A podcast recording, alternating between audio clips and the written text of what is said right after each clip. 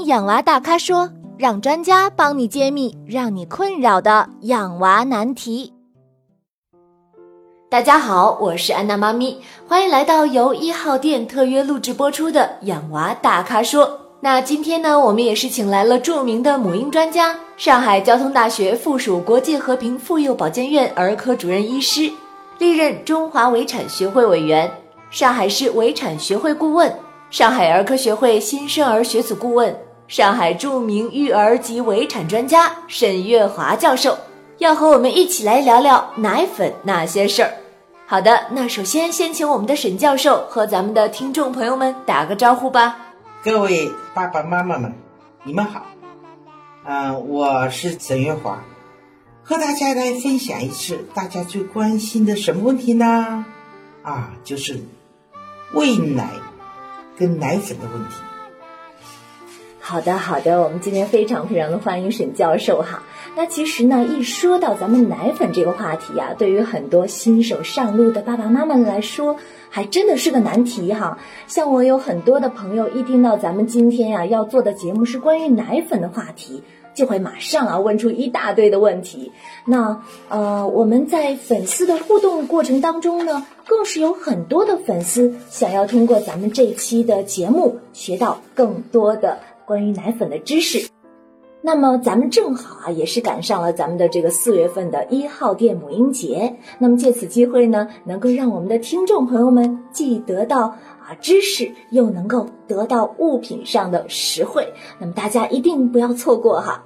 我们言归正传，那么一说到奶粉啊，咱们目前市场上的这个品牌啊，真的是太多太多了，很多的家长啊都不知道怎么样选择才好呢。像以前，其实我儿子在小的时候也是挺困惑这个问题的哈。那真的是国内国外喝过好多品牌的这个奶粉，呃，这个耳熟能详的品牌真的太多了，我在这儿也不去提了哈。那么关于这个问题，那咱们沈教授能不能给咱们的家长朋友们啊啊支个招，怎么选奶粉才好？该选什么样的品牌？根据我的经验是这样的。我长话短说，就是这句话，就注意，一个是大品牌公司奶粉，第二个它的奶源是纯净的或者是有机的，啊，就记住我这句话，纯净的或者有机的。那么第三个呢，那么这个奶粉的所有的配方要经过科学家的很多论证，越是接近母乳的越好。第四个，不要人云也云。要适合你孩子的才是最好的，我觉得应该是这四个条件是给大家考虑怎么样来选择奶粉。哇，太好了！呃，我记得我儿子当初在很小的时候啊，其实那个时候就换了很多的品牌的奶粉，最后选择到了那个雅培。呃，因为呃，这个雅培的奶粉，我记得我儿子当时在喝的时候。呃，就是很多其他的奶粉在喝的时候，其实会脸上起那个小疙瘩哈。那后来的时候是喝到雅培奶粉的时候，会觉得皮肤就白白嫩嫩的，就好很多。可能这个是比较适合吧。嗯，你说起雅培的奶粉，因为这个奶粉公司它基本上符合我前面讲的几点，它有一百二十九年的历史，它是以制药工业起家的一个奶粉公司，说它很严谨。所以，像用制药的条件来制奶粉，它是很严谨的。那么，另外呢，你刚才说了，呃，你宝宝过敏，这要看。我们知道奶粉有很多种，有些奶粉对于宝宝来讲，可能蛋白质它会造成孩子奶血过多，那么所说的老百姓湿疹。那么，如果这个奶粉经过我们科学家处理，把它水解了，蛋白水解了。那么这时候就可以使你宝宝的奶血就会少一点，那么就说过敏的现象就会减少。哦，怪不得哈，我就说为什么后来喝到雅培的那个奶粉之后，我们家宝宝就不再长那个小疙瘩，那个奶癣哈。哦，原来是这样。因为雅培有一罐奶粉，它是适度水解的，就是它把蛋白质，大家知道牛奶的蛋白质是很大的。那么这种大分子你进去以后，你宝宝很容易产生过敏现象。正如你每天吃海鲜，很多人有时候吃了海鲜他也会过敏。所以科学家呢就把这个蛋白质呢给它水解掉，就一个个就分子量把它切小一点，变成小分子的。那么这种小分子的这种多肽类，把蛋白变成肽以后呢，宝宝吃了以后，它就会不容易产生一种过敏现象，这就叫适度水解的奶粉。当然不是雅培，它有各种系列的奶粉，其中有一款。那么像亲护，它是属于适度水解的。如果你的宝宝，呃，有奶癣或者在年龄比较小，六个月以内，建议你吃这个奶粉，对你抗过敏是有好处的。啊，太好了！我们今天家长朋友们真的是得到了很大的实惠。我觉得听了咱们沈教授的这一番说的这个道理和知识啊。真的是帮很多的家长解决了困扰哈。那刚才也说了，说雅培咱们有一款奶粉是很适合这个过敏的宝宝去食用的。那说到这个奶粉，可能有的妈妈说，哎呀，那我们家现在这个喝的奶粉不是雅培，或者是说我们这个奶粉不太适合现在我们宝宝来喝。就可能涉及到这个奶粉要进行更换。那一说到这个更换的这个话题啊，很多妈妈又该头疼了。说我们在大人要更换奶粉太容易了哈，我们就呃随便换一下就好了。但是对于宝宝，是不是也需要那么的简单呢？还是说有什么样的方法一定要注意呢？嗯，我刚才介绍的那种适度水解的奶粉，嗯，这是国际上目前提倡的是这样讲的。如果你的宝宝一直吃母乳的，当母乳因为某些原因不能满足你的孩子的需要，或者母乳不够，那你第一口吃的一定是适度水解，而不是买普通的奶粉，因为普通的奶粉它蛋白质没有处理过，它容易过敏，而且像这种亲护，它的奶粉的蛋白质基本是乳清蛋白，非常接近母乳。那你我原来说听朋友讲呀，尤其是一些妈妈从海外啊、朋友啊代购了很多奶粉，那我怎么办呢？那我说你不要紧，你宝宝不是吃普通奶粉，吃了以后他会出现嗯肠道痉挛呀，或者是呕吐啊，或者便秘呀，那你怎么办？你把这款奶粉你你放在旁边，那你先喝这种低敏的或者适度水解的奶粉给他吃，那么。一般等到吃到六个月以后，基本上能吃普通奶粉了。那么从低敏的换到普通奶粉怎么吃呢？这里有个转换过程，你不要把两种奶粉加在一起。你可以说，比如说原来一天吃六次，那我原来呢就可以从四次是低敏的，啊适度水解的，然后我两次是你以前买好的奶粉放在那里，慢慢慢慢。大家次数一个逐步减少，一个逐步增加，这样就换回来。但是注意不要把两个奶粉放在一起混在一起喂，啊，所以奶粉实际上你像我们在医院里，从这个牌子换到那个牌子之间喂的，没有什么大影响，因为它基本上它的营养成分是按照国际标准要求的，所以你直接换也没什么大问题。啊，原来是这样哈！其实以前的时候，真的是我自己在喂我们家的宝宝的时候，关于这个问题，我是查了很多的资料，就是会担心很多很多的问题。今天听沈教授一讲，我突然觉得，哎呀，我应该认识沈教授早一点。我想咱们的很多爸爸妈妈听了咱们沈教授的这这些解释之后啊，肯定也是，嗯，心里踏实多了哈。啊，刚才说了，咱们呃要有一些爸爸妈妈说想要更换奶粉，然后更换奶粉也是有一定的方式和方法的。呃，那假如说咱们很多现在正在收听节目的听众朋友们、粉丝朋友们、爸爸妈妈们，听完之后说，哎呀，我想换一下奶粉啊。刚才说雅培特别好，我想多买一点雅培。那正好啊，我刚才在咱们节目的开始也跟大家来说了，我说今天除了让大家得到知识上的盛宴，还能够得到一些优惠。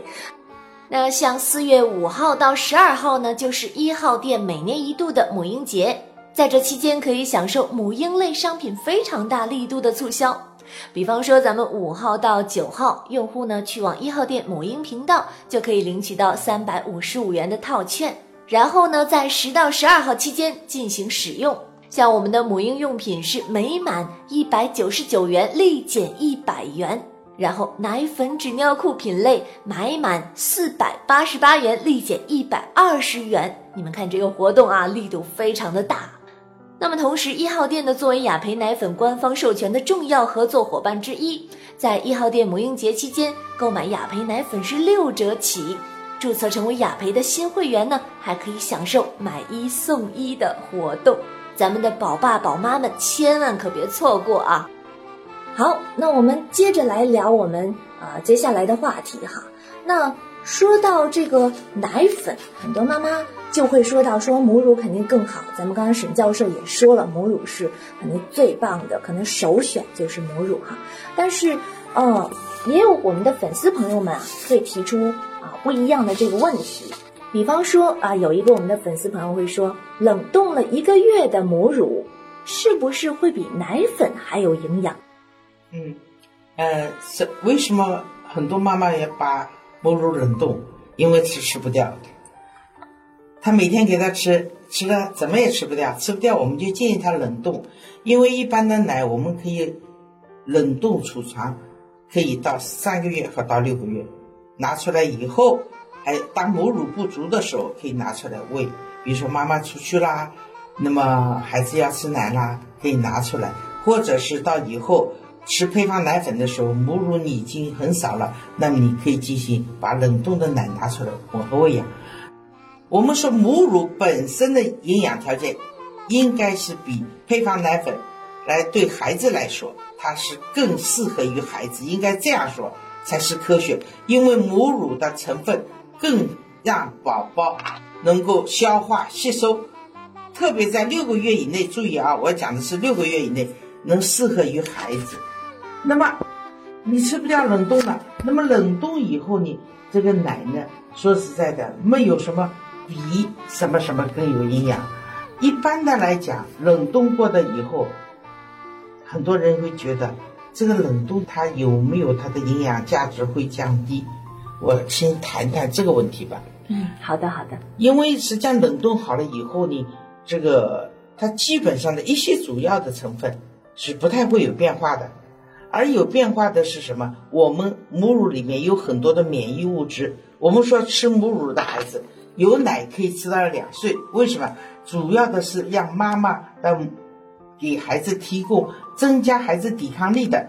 这些营养成分在哪里？母乳里，它有很多的，比如说免疫物质啊，嗯，它有很多的呃巨噬细胞啊，它有很多的 IgG、IgM 啊。那么这些生物具有生物活性的物质，在奶粉里绝对做不出来的，这是天然的。这样子的啊。对，这是在母乳里它能够分泌出来，但是当你经过冷冻，然后以后冷冻。你不能把冰的给孩子吃啊！冷冻以后你要复温，你要加热以后，往往有的时候这些含有生物活性的物质，因为它需要原来的温度，你在体内给宝宝吃奶，那是三十七度左右，所以在这种温度下的它生物活性它能保存，但是经过你冻了以后，或者在热了以后，它这种生物活性会受到一定的影响，所以它的一些免疫的物质，它的。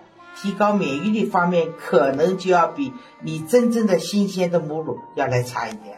嗯，是的，是。那咱们这个母乳冷冻之后，如果要是和奶粉比呢？呃，比奶粉，因为母奶粉里面的营养，它经过科学家添加，它是加的可以接近母乳，或者有些成分可以比母乳高。比如说我们奶粉里可以蛋白质加的可能比较高一点，它也可以加的钙也加的高一点。铁也加的比母乳高，因为母乳有的时候到后来它的铁啊跟钙，嗯是不够的。有的时候你蛋白质你因为母亲自己的饮食的关系，啊很多妈妈要减肥呀，也不很好东西，这个不能吃那个不能吃，所以它蛋白质含量可能比较低。而配方奶粉是相对比较恒定的，所以这方面的营养可能会好一些。但是母乳当中的生物活性奶粉是造不出来的。因为人是从自己乳汁里面分泌的，那可能就在这方面，在配方奶粉就差一些。但是很多科学家在研究，比如说在奶粉里啊多加点核苷酸呀，啊多适当的添加一些 DHA 呀，那么呃还加一些什么呃胆碱之类的东西，让尽量的提高配方奶粉的质量，让他接近母乳，是这样的事情。嗯嗯嗯，确实。那这样子的话，呃，我们其实还是建议我们的妈妈，这个母乳还是。当时有的时候就给宝宝喝，尽量不要冷冻太久了，然后再去给宝宝喝。那如果要是平时的时候，如果母乳不足，还是要选择奶粉啊，会比较比较比较合适一点哈。对，就是有的时候你外出了或者上班了，啊，你奶不够了，我觉得你有母乳时候实在不够，你就加配方奶。那么这个冻奶什么时候吃呢？等到你母乳没有了，那吃配方奶的时候没有母乳了。那么你把配你把冻的拿出来，这样子混合喂养就比较好了。嗯嗯嗯嗯嗯，好的好。那比方说咱们这个孩子们在吃母乳的这个时间上，呃，有没有什么比较合适的时间？就是说我们俗称叫什么时候断奶比较好？那么我觉得是这样的，呃，按照国际呃世界卫生组织提倡，六个月以内是提倡纯母乳喂养，但是有奶。可以吃到两岁，对吧？嗯。那么有的时候，母乳几乎是很少，比如说一个奶你只能挤出二十到三十，一天的整个的奶量都不到五十，而这个宝宝你一天到晚就吊住你的奶头，就一定他这种恋母母亲的奶头他不放，但是吃又吃不饱，这时候呢会影响孩子这个发育。我建议你用那点奶，造成他。天天要含着你奶头睡觉，影响他的休息，也影响母亲的休息。那么这么一点点奶，你就就可以断掉。当然也有个别的现象，我们说有些孩子他有些过敏，他不光是对配方奶粉过敏，他对母乳有的时候也会过敏。对母乳的过敏，主要是母乳的有些饮食吃下去以后，宝宝过敏，所以肠道会出现什么大便里带血。那么这种情况下呢，我们有时候呢没有办法，那么你这个母乳对他来讲还也不适合了，那么只好把它停一下。那么这种情况下，孩子要吃比较特殊的一种深度呃水解的一种氨基酸奶粉了。那么这个一定要在医生的指导下进行。嗯嗯嗯，那好的，相信我们的听众朋友们听过之后啊，都能够找到自己的答案啊。好的，那。嗯，咱们听众朋友们还有提出了一个问题，就比方说，呃，有些粉丝说，那喝奶粉会不会让孩子蛀牙呀？嗯，实际上呢，这是多余的担心，没有这个必要，不会的，因为呃，我们说一些奶粉里，一个它的含糖量也不是很高，它放的一些糖也是些低聚糖，比如说麦芽糖啊、蔗糖之类的，那么。因为它很多的糖基本上也接近母乳的，不能因为吃了奶粉以后牙齿蛀。实际上蛀牙的原因是往往跟宝宝首先他牙质就是牙的质量的它的缺乏。那么，比如说啊，妈妈怀孕的时候，在胎内就没有充分的把钙质给它补充好，然后宝宝出来很容易缺钙，然后出来以后。我们是不要吃钙粉，但是 D 三也没好好吃，那么母乳里的钙又不够，那么太阳也不晒，这种情况下，它的钙的，特别是牙齿上的钙质比较少。少，对，所以这时候它容易。第二个，我觉得呢，嗯，不管你吃母乳也好吃配方奶也好，好像跟蛀牙没有什么直接的关系。嗯。那么如果你不放心，我觉得喝好奶，尤其在睡觉时候，你给他喝。一两口白开水，那么就可以了。我们上海话叫“直播当当饮”，啊就可以了。哎，漱漱口，嗯，这种效果就是喝点白开水就好了。对对对。那好，我们这个问题其实真的哈，我们的家长朋友不用太过于担心了。对对对。嗯，好的。那像我们刚才聊到了很多这个关于如何喝奶粉啊、选品牌啊、会不会蛀牙呀、怎么断母乳啊，好多好多的问题。其实啊，应该说，我们现在的这个社会当中，就开始像我们咱们沈教授一开始也说了哈，现在我们有很多的家长朋友都是从国外代购很多的奶粉。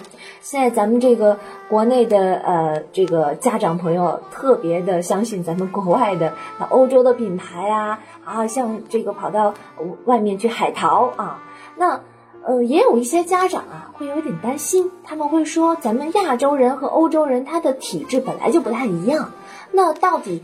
怎么样选择奶粉才更适合东方人呢？实际上呢，不管你东方人、亚洲人、非洲人，所有的婴儿他每天所需要的营养素是没有大区别的。哦，不是什么人种人种，我们说体格上发育到中人、中年或者到成年人、青少年，他体质有差别，体质差别，但是他所需要的营养素国际有标准。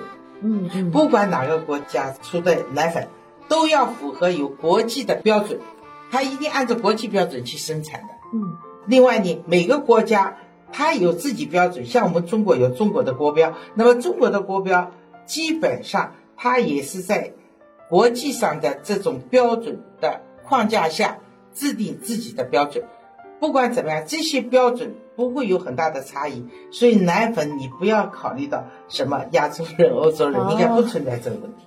哦，那其实就是很多的家长朋友们还是有点过度担忧了啊。好的，那我们今天真的也是。啊，聊了非常多的这个关于奶粉的话题哈。那么我们因为节目的时间也是有限哈，暂时我们的话题呢就聊到这里。但是我们得说，今天把沈教授请来，真的是很多新手上路爸爸妈妈的福音啊！包括我自己，虽然是一个啊已经有过宝宝的一个妈妈，但是我还是会觉得啊，听到了很多不一样的这个答案啊，丰富了我的这个知识。咱们沈教授的这些知识。相信一定可以帮助到我们收音机前所有的爸爸妈妈，我们的新手上路的爸爸妈妈，你们啊，好好的把沈教授的福音带回去，那这样子可以为我们自己解除很多的困扰。好的，那我们今天呢，就非常非常的感谢沈教授能够来到我们的节目当中，为我们答疑解惑。好的，谢谢沈教授。不要客气，不要紧。如果有什么需求，我可以尽量。满足大家的需要，因为我从事几十年的这方面的工作，我也给经常给医务人员，啊，也给很多妈妈经常讲一些喂养的一些常识。实际上，大家记住，在不管你吃配方奶也好，你吃母乳也好，记住，任何一个喂养，尤其在一岁以内，应该是按照宝宝的需要，不要严格的定时定量，这样你宝宝会喂不好的，而是按照我们的需要给宝宝吃，这点要记住。嗯，太好了，太好了。那么在咱们节目的最后呢，还是要提醒大家，咱们四月五号到十二号是一号店的母婴节，其中五到九号呢，用户可以前往咱们的一号店母婴频道去领取三百五十五元的套券，然后在咱们十到十二号期间进行使用。像母婴用品呢，是每满一百九十九元立减一百元。奶粉、纸尿裤品类呢是买满四百八十八元立减一百二十元，同时在咱们母婴节期间购买雅培奶粉呢是六折起，注册成为雅培的新会员还可以享受买一送一的优惠活动。好的，那今天的养娃大咖说就到这里，我是安娜妈咪，咱们下期再见，拜拜，拜拜。